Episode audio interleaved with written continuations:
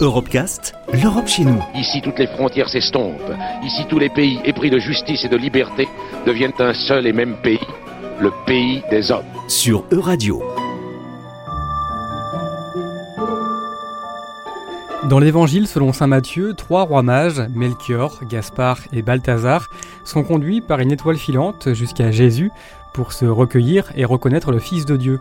Une reconnaissance importante parce que qui dit mage dit savant. Thierry Piel est maître de conférence en histoire ancienne à l'université de Nantes.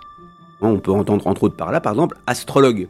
Ça me semble intéressant parce que en fait, c'est une étoile qui les conduit euh, jusqu'à Bethléem et euh, ils viennent apporter bien sûr des présents à cette occasion-là, de l'or, de l'encens et de la myrrhe. Ils sont trois, rappelons-le, des gens qui sont doués intellectuellement, qui ont des connaissances, mais qui justement viennent s'incliner devant quelqu'un qui a une connaissance qui est supérieure à la leur. Donc c'est cela. Alors à partir de là, on comprend qu'à un moment, il y a eu un glissement.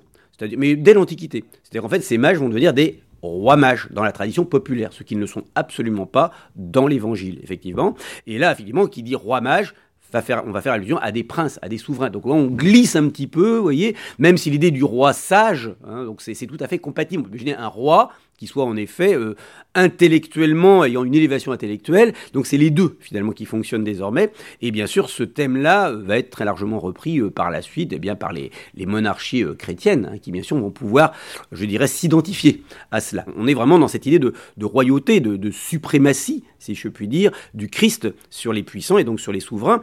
Et donc effectivement, le, le fait d'avoir ce nombre 3, qui ceci dit est déjà le nombre indiqué dans les évangiles, donc est un nombre, euh, un chiffre plutôt qu'un nombre d'ailleurs, un chiffre symbolique, hein, il faut le dire quand même, qu'on va retrouver aussi dans des symboliques chrétiennes de la Trinité, etc. Enfin voilà, bon, c'était assez facile de faire entrer ça là-dedans, mais en l'occurrence là, la symbolique c'est surtout celle des trois continents.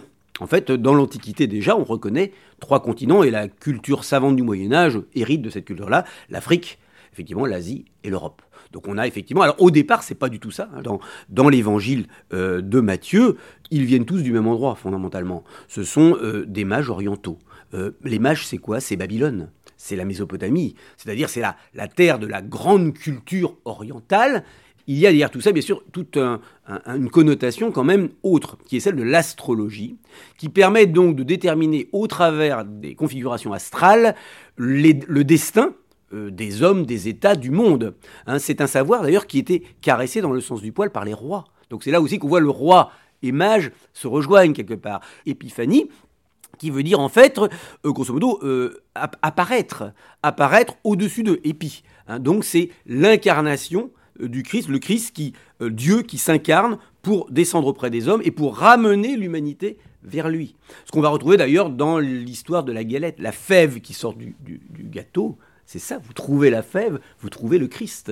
Et vous l'avez trouvé, donc vous avez la couronne quelque part. Celui qui a trouvé le Christ, il, est, il incarne à, ce moment-là finalement le, Christ d'une certaine manière, hein, pour bien comprendre comment, ça se, comment la théologie euh, va ensuite entrer dans une culture populaire, parce que là, l'histoire de la galette des rois, c'est effectivement quelque chose qui est plutôt du domaine, dans le domaine populaire, même si c'était pratiqué à, tous les étages de la des sociétés occidentales, depuis la famille royale jusqu'aux paysans, mais il y, a, quand même euh, une signification théologique, qui aujourd'hui c'est totalement perdu avec le merchandising des galettes, mais qui est quelque chose qui a été quelque chose de très important pendant, pendant longtemps. L'épiphanie reste une fête importante en Europe, en Espagne et en Italie par exemple. Eh bien le 6 janvier est férié et de nombreuses festivités sont organisées. Et dans certaines familles très catholiques, eh bien les enfants reçoivent des cadeaux à cette occasion et non pas à Noël. Mais la tradition de la galette des rois est quant à elle bien française. Il en sera question demain dans le prochain épisode d'Europecast. Retrouvez l'intégralité des Europecast sur euradio.fr.